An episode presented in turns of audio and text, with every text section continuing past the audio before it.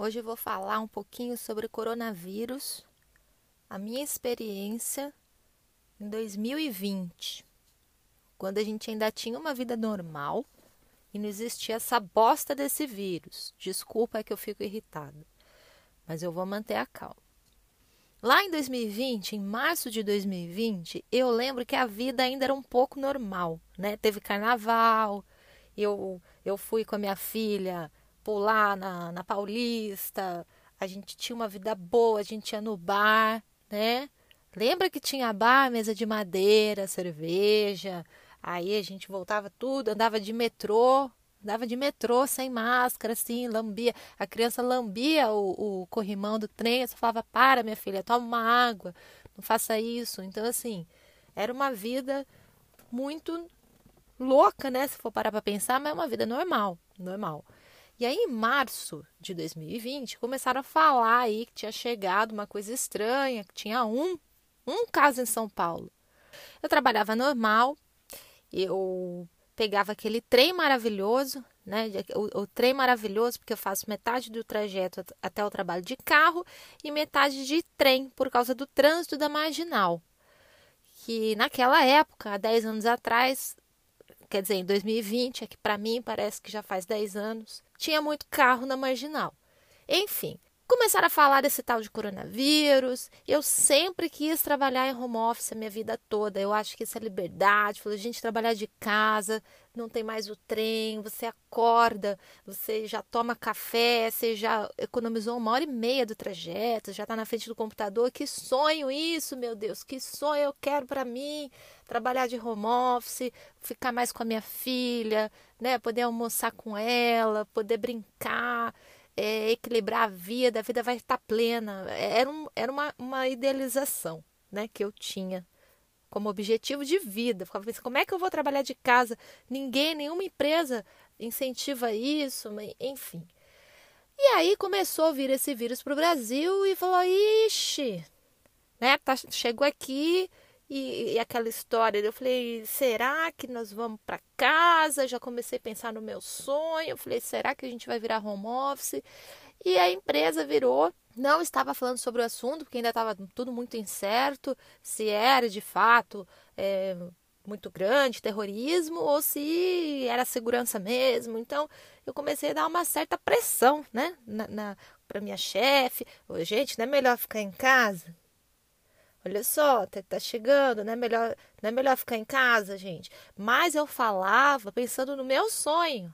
Mas eu falando e o pessoal, não, imagina. E aí o negócio começou a pegar mais, né? De um viraram 10 casos, viraram 15 casos. Eu falei, gente, então, seguinte, eu tô achando que isso vai dar merda, não é melhor ficar em casa. Comecei a pressionar mais, né? comecei a botar terror. Comecei já meio que a apelar, ó, quem tem imunidade baixa, eu sabia que ali uns tinham fazer uns tratamentos de, de vitamina. Falei, quem tem imunidade baixa, é melhor ficar em casa, né? Melhor. Que chegou um dia que eu cheguei, a minha chefe estava com os olhos regalados, ela chamando uma salinha, todo mundo, e falou assim: seguinte, pega todo mundo o notebook e vaza. Vai para casa, não voltem, a gente vai dar notícias de quando volta. Aí eu falei, meu Deus, que alegria! Eu saí correndo, peguei o notebook, peguei tudo que eu via, parecia que a gente estava fugindo de um arrastão porque o negócio foi meio assim, pega e vaza. Tava meio tenso. Aí eu peguei o notebook, desliguei, deixei o adaptador lá, na, nem vi como é que eu deixei, peguei tudo, saí correndo, tipo, meio-dia. Eu falei, a gente volta quando? Falou, não sabemos. Eu falei, meu Deus, que alegria! Peguei o notebook e fui embora correndo de trem. Enfim, cheguei em casa, a minha empregada. Eu tenho uma pessoa que trabalha todo dia na minha casa, porque pelo fato de eu trabalhar fora, alguém tinha que cuidar da minha filha, né? E aí começou, eu comecei a achar que, cara, não era só o meu sonho do home office, né? Precisava ali ter uma segurança para todo mundo. E eu peguei e falei, gente, acho melhor não vir mais, né? Já que eu tô em casa, eu posso cuidar da minha filha. Então, ela melhor ela ficar na casa dela. Vamos ver o que, que vai acontecer aqui. E, claro, pagando salário, porque eu estava recebendo salário para trabalhar de casa, ela ia receber o salário, mas ela ia ficar na casa dela em segurança. Uma pessoa de, de 60 anos não podia correr risco. Que, aliás, eu amo de paixão, graças a Deus está comigo até hoje. Mas, enfim. E falei para ela: pode ir para tua casa, que eu vou trabalhar de casa e mas acho que é só até segunda-feira. Era na terça-feira, né? Então é só até segunda. E eu falei, uau, tô em casa, que alegria. Tava em casa, aí no mesmo dia, mesmo dia, eu falei inclusive para ela, deixa que eu te levo para casa, para você não ter que andar de transporte, né? Porque já que eu tava em casa, eu tava com o meu carro, falei, vou levar ela para casa. E aí a gente levou ela para casa dela. E o meu marido, no mesmo dia, ele falou assim: Eu não estou muito bem. Eu acho que eu estou com febre. Aí ficou aquele silêncio, né? Na hora, na hora eu falei assim: Já pro quarto. Porque daí acabou a história do home office alegria. Aí eu falei: Cara, essa merda chegou na minha casa. Eu sou a primeira do Brasil do Brasil não, porque já tinha um monte de carro, caso na, na, na rua, mas eu já achava que, né? Chegou em casa, eu sou a primeira. Falei, já entra direto no quarto. Ele entrou pro quarto, né? No nosso quarto. Eu falei, fica aí. E, e, e aí, quando eu vi, quando eu vi, eu estava em casa com uma criança, trancada eu para fora do quarto, todas as minhas roupas dentro do quarto então eu só tinha a roupa do varalzinho que estava secando na varanda. Sem empregada, trabalhando de casa. Beleza, vamos focar no maridão, né? Será que ele está doente do Covid ou será que a gente está histérico? Ficou essa dúvida, né? E aí eu fiquei muito preocupada. O, o negócio era estranho, ninguém sabia se o paciente ia evoluir para o quê. E eu lá, falei, meu Deus, meu marido. Neste dia, eu fui no supermercado, que, que já estava errado, devia ter ficado em casa, né? e comprei, eu não sabia que produto de limpeza comprar. Então eu comprei Cândida, Luisoforme, Veja, Multibrilho, é, desinfetante de, de vidro e fiz um kit gigante. E aí eu limpei tanto a minha casa, mas tanto minha casa que eu espirrava no corredor e meu marido trancado no quarto que eu falava para minha irmã que é médica, eu falei, se você quiser operar alguém hoje, não tiver hospital, você opera na mesa da sala, porque tá ótimo, mandava foto assim, tava eu nunca vi minha casa tão limpa na vida. E aí eu lembrei que eu tinha que cozinhar. E o meu marido também, que sempre comeu na rua e come pra caralho, falei, eu vou ter que cozinhar.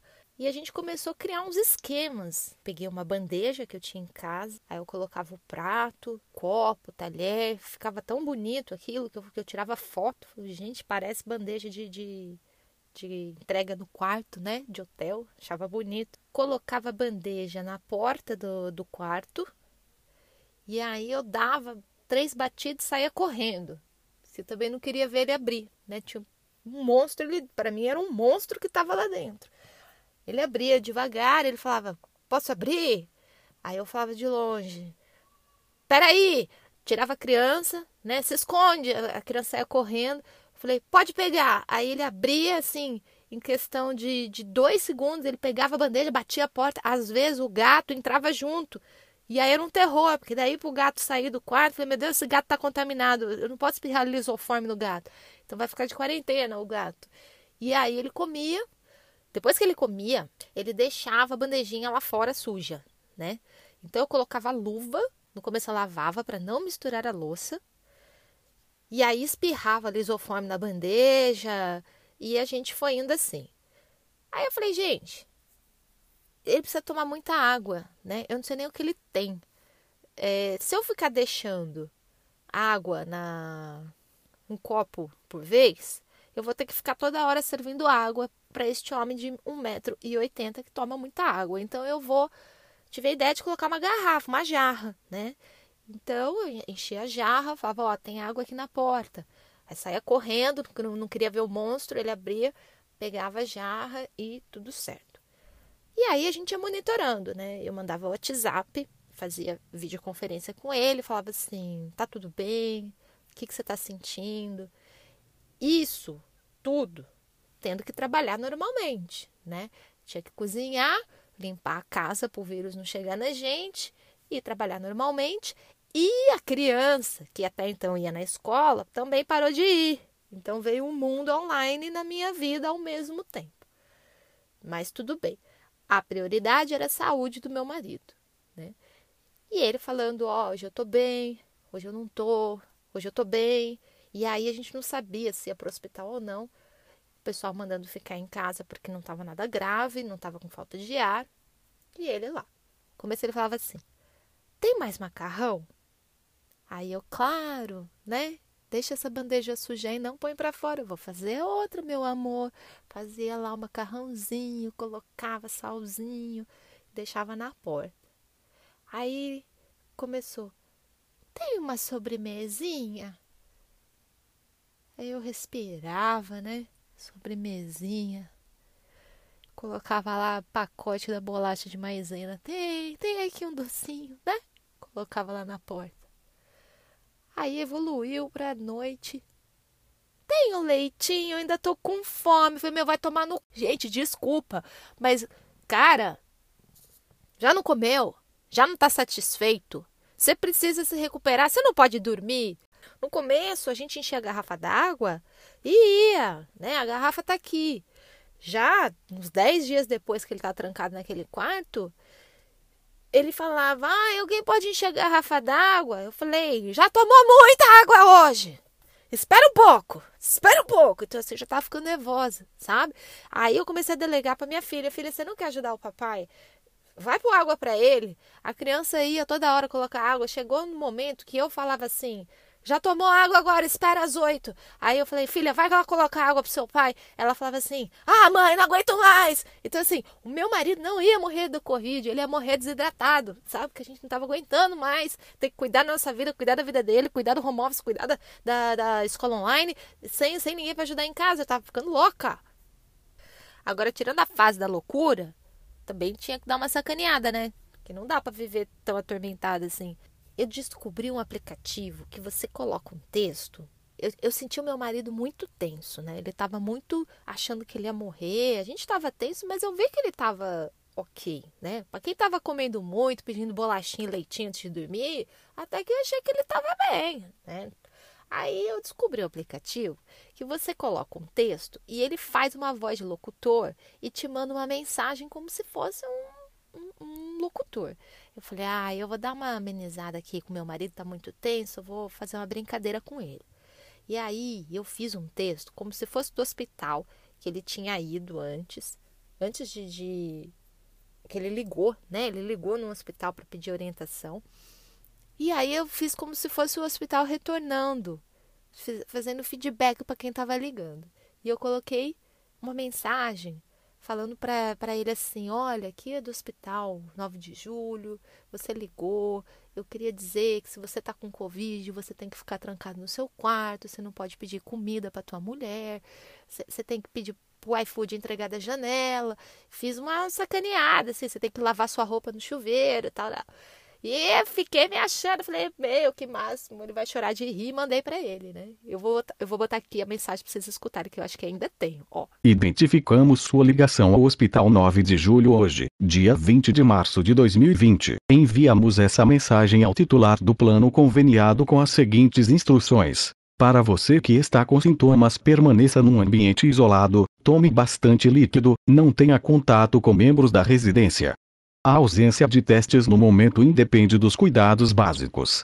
Não peça comida à sua esposa, a água no banheiro e o Uber pode entregar comida pela janela. Gentileza trocar suas roupas a cada duas horas e lavá-las no chuveiro. O sabão na pia deve ser utilizado para isso. Está permitido flatulência. Use com moderação, pois espalhar coronavírus é chato. Com flatulência seria exigir muito dos moradores da residência. A cidade de São Paulo não tem abrigos disponíveis caso seja despejado, portanto, faça sua parte. Estamos aqui no precisar. Atenciosamente. Gente, esse homem acreditou na mensagem.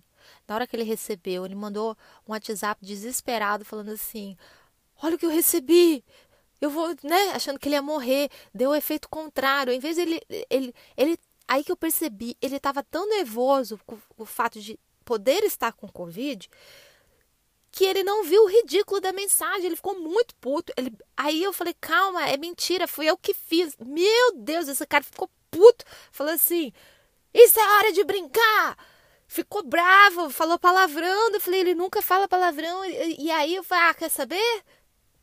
Também não vou mandar comida, né? Vai brigar comigo? Agora vai ter que pedir o iFood pela janela. É claro que depois eu me arrependi, né? Eu falei, hoje judiação, né? voltei a mandar as alimentações para ele não morrer, mandei a, a colocar água. E aí, teve um dia que eu tava, assim, resolvendo muita coisa ao mesmo tempo, sabe? Eu tava no auge do meu estresse. E aí, esse dia, ele me mandou assim um WhatsApp: Ai, eu vou precisar dessa ajuda. Eu quebrei o termômetro. E ele quebrou o termômetro. Eu pensei assim, ele podia ter derrubado o prato do purê de batata que eu fiz. Podia ter feito qualquer coisa, mas ele quebrou o termômetro no meio da pandemia, quando estava todo mundo, toda a cidade indo na farmácia comprar álcool gel, porque achava que beber álcool gel você, você ficava puro. E aí eu fui na farmácia 1, não tinha termômetro, na farmácia 2 não tinha termômetro, na farmácia 3 não tinha termômetro. Quando eu estava na quarta farmácia, eu já não queria um termômetro, eu queria uma arma para matar o meu marido, porque assim, eu acho um absurdo quebrar o termômetro. Como é que ele conseguiu? Já não está fazendo nada, está deitado na cama. E aí não tinha termômetro, não tinha termômetro. Eu voltei para casa louca, nervosa, porque eu tinha ido em oito lugares, falei, certeza que agora eu peguei isso na rua. Eu quase chorei. Esse dia eu quase chorei. E aí a minha cunhada, uma pessoa iluminada, levou o termômetro lá em casa. E aí no final, meu marido não sabia se ele estava com Covid ou não. Ele recebeu a ligação de um paciente dele que ele atendeu cinco dias antes de ficar doente e que deu positivo para o coronavírus. Então, nessa hora, a gente falou: ah, certeza que ele tá. Certeza que, que é Covid. E eu ainda pensando como eu e minha filha não tínhamos pegado dentro de casa. Um dia eu acordei com dor de garganta. Eu e a minha filha. E eu falei, eu já estava lendo tudo. Eu estava lendo tudo. Se eu não achei a cura do Covid, eu achei a cura do câncer. E a dor de garganta, eu falei, ah, eu vou fazer gargarejo com água morna e sal. Fui lá, eu e minha filha, passou. No dia seguinte não tinha nada. Eu acho que era psicológico. Mas a gente estava tomando extrato de própolis também, aquela coisa horrorosa. E a gente tomava, a gente fazia careta, mas estava tomando, a gente estava fazendo tudo direitinho. E o meu marido lá no quarto. Aí eu comecei a achar que ele já estava, já tinha sarado, mas não estava saindo lá de dentro. A gente contou 14 dias do dia que ele entrou ao dia que ele saiu. No começo a gente fazia as vídeos, né? Ele falava com a minha filha. No final, eu e minha filha já queríamos ver Netflix. Falar, ah, papai tá bom, é, liga aí que eu tô, tô, na série 4 aqui do capítulo. Já tava, sabe, já normalizou a situação. E aí ele se libertou do quarto e foi um dia muito feliz, o dia que ele saiu. Eu falei, eu recebi ele com um balde, uma vassoura, o roda. Falei, ó, oh, tá aqui pra você ajudar também na casa. Eu tava tão feliz, eu tava tão feliz nessa hora. Ele falou, ah, eu não tô me sentindo bem. Na hora que ele ameaçou voltar pro quarto, eu falei, olha aqui o balde. Porque assim, pra dentro você não entra. Pra dentro, aqui sozinha com essa criança, com essa zona, você não vai entrar, não. E aí ele entendeu, foi muito compreensivo, me ajudou muito. E aí ele foi fazer o teste, né, do coronavírus. Foi uma experiência muito é, difícil, porque de uma hora para outra, a minha vida que eu tinha, né, o home office que eu tanto queria, virou para mim uma cruz.